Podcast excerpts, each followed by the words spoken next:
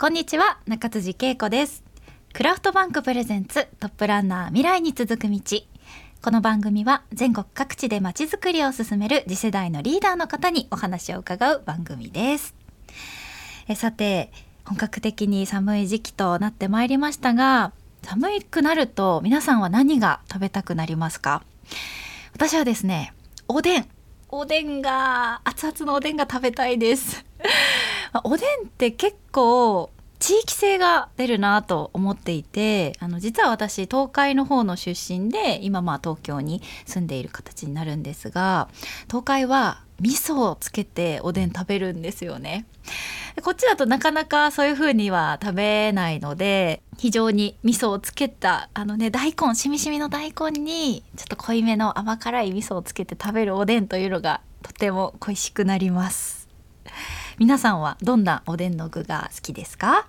それではこの後早速本日のゲストをお迎えいたしましょう。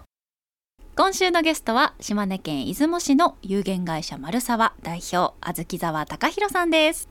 あずき沢さん本日はどうぞよろしくお願いします。よろしくお願いします。あずき沢さんという名字って結構珍しいなと思ったんですが出雲市には結構多い名字なんですか？いや、出雲市でもほとんど親戚だけですかね。あ、そうなんですね。じゃあ全国的にもかなり少ない名字なんですかね。少ないと思います。へえ、なんかこう。小豆っていうね ワードが入ってるとちょっとほんわかしたイメージになって素敵な名字だなと思いました。一時期あの東京にも一名いらっしゃいました。あ、はい。私の姉ですけど。あ、あそう。じゃあ本当にご親族ぐらいなんですかね。すごい。そうですよね。かっこいい、羨ましいです。はい。ということで、えー、今回はですね島根県出雲市にある、えー、会社有限会社丸沢の、えー、あずき沢さんにお話を伺うんですがリモートで出雲とつないでお送りいたします。では早速なんですが初めにですねあずき沢さんのいらっしゃるこの有限会社丸沢についてちょっといろいろお伺いしたいんですけれども結構歴史のある会社さんですよね。そうですね、今63年目になりますかね、うん、昭和35年の創業になりますので、はい、歴史だけはそれなりに。いやいやはい。そんなことないですよ。あの、メインで事業というか、やられていらっしゃる仕事っていうのは、どんなものになるんですか？あの、会社の、まあ、いわゆる営業としては、はい、あの、建設業ですよね。だから、えー、一般土木工事、はい、それから、まあ、宅地造成とか住宅関連の基礎工事とかを主にやっています。宅地造成造成っていうとなんか、えーと、土地を作るみたいな感じになるんですかね。そうですね。うん、あの、宅地に、あの、ライフラインを整備して、また不動産屋さんが販売される、その時に発生する工事を請け負ってます。うん、なるほど。えっ、ー、と、丸沢さんのあの特徴であったりとか、ちょっとアピールポイントなどあればお聞かせ願いたいなと思うんですが、どんなところが特徴になりますか？えー、っと、私どもの会社は、もともと、あの、祖父が、あの、障害者の自立と社会参画ということを目指して作っている会社です。で、当時は、あの、知的障害者の皆さんを対象に、だいたい40名から50名の雇用をしてました。で、あの、祖父が考えたのは、当時はブロック建築の工場、製品の工場と施工をしていたんですね。ですので、あの、繰り返しの単純作業で熟練していくと、障害があっても職人として生きていけますよと。そういうような、あの、目的でこの会社を作ってます。へえ。でもそういうこう目的というか思いを持ってあの会社を作られたなんかきっかけとかってなんかご存知だったりしますか？何があったんですかね？私も聞いた話なんですけど、あの、祖父がそれこそ勤めていた大和坊という、まあ、宝石の会社ですけども、で、この当時の上司の娘さんに重度の知的障害の方がいらっしゃって、その上司への恩でもないですけども、いろいろ思うところがあって、こういう仕事を始めたというふうに聞いてます。ああ、なるほど。いや、でも確かに、そういった、あの、まあ、障害者さんの自立そして社会参画っていうのは社会的意義が非常に高いことだと思いますしそういうのをね建設会社の医者さんがこう強くこう意思を持ってやってくださるって本当素敵なことだなと思いました。あのあずき沢さんはその会社をあの継がれた形になるんですかね？そうですね。私で3代目になります、うんうんうん、であのそういったこう思いを持った会社にあの今代表としていらっしゃると思うんですがあずき沢さんとしてはあのそその辺にはどのような思いというか気持ちで取り組んでいらっしゃるんですか、はい、まあ私の場合はですね、うん、あのそれまで前職、鹿島建設にいて、ああ、そうなんですね。うん。えー、あの、地下鉄工事を中心にやっていました。なのでと、結構都市部での工事が多かったんですけども、それがまあ非常に楽しくて、正直後を継ぐ気はあまりなかったんです。ぶっちゃけますね。そうなんですね。そうなんですけども、まあ父がもう分かった時には末期がんということで、で、帰ってどうしようかな。あの、父と会社というより、父が最後の時間を過ごすのに、まあしばらく出雲に帰ろうかなというつもりでこちらに帰ってきた。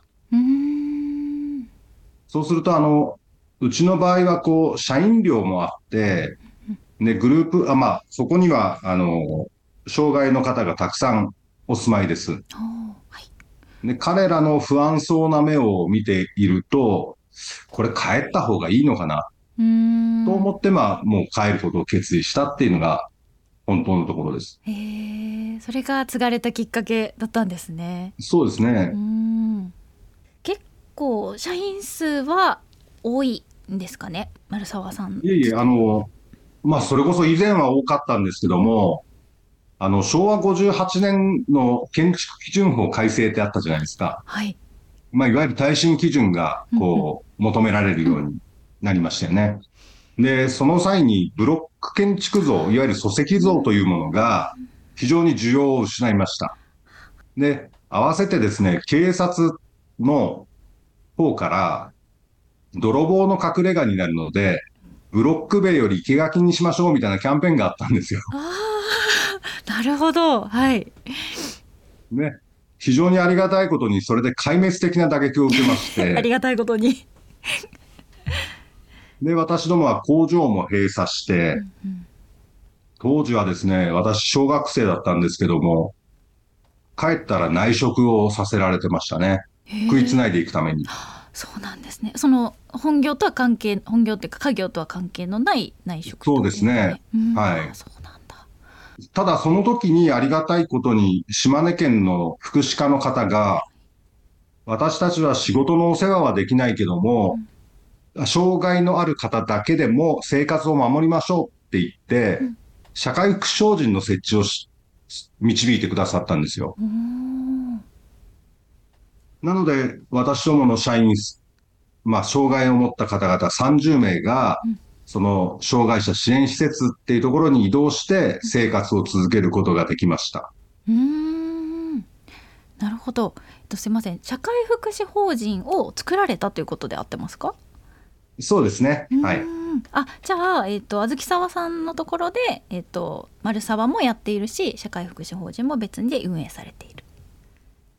うん、今は社会福祉法人の方は、基本的には、あの、その地域っていうものが主体となって運営していますので、まあ、始めたきっかけは、その法人にとってみると、私どもの会社がそういったことをしたっていうことにはなります。へえ。今でもこの障害者の方のその割合っていうのはなんかどれぐらいになるんですか？会社の中であの丸沢という会社単体でいくとすごくわずかなんですよ。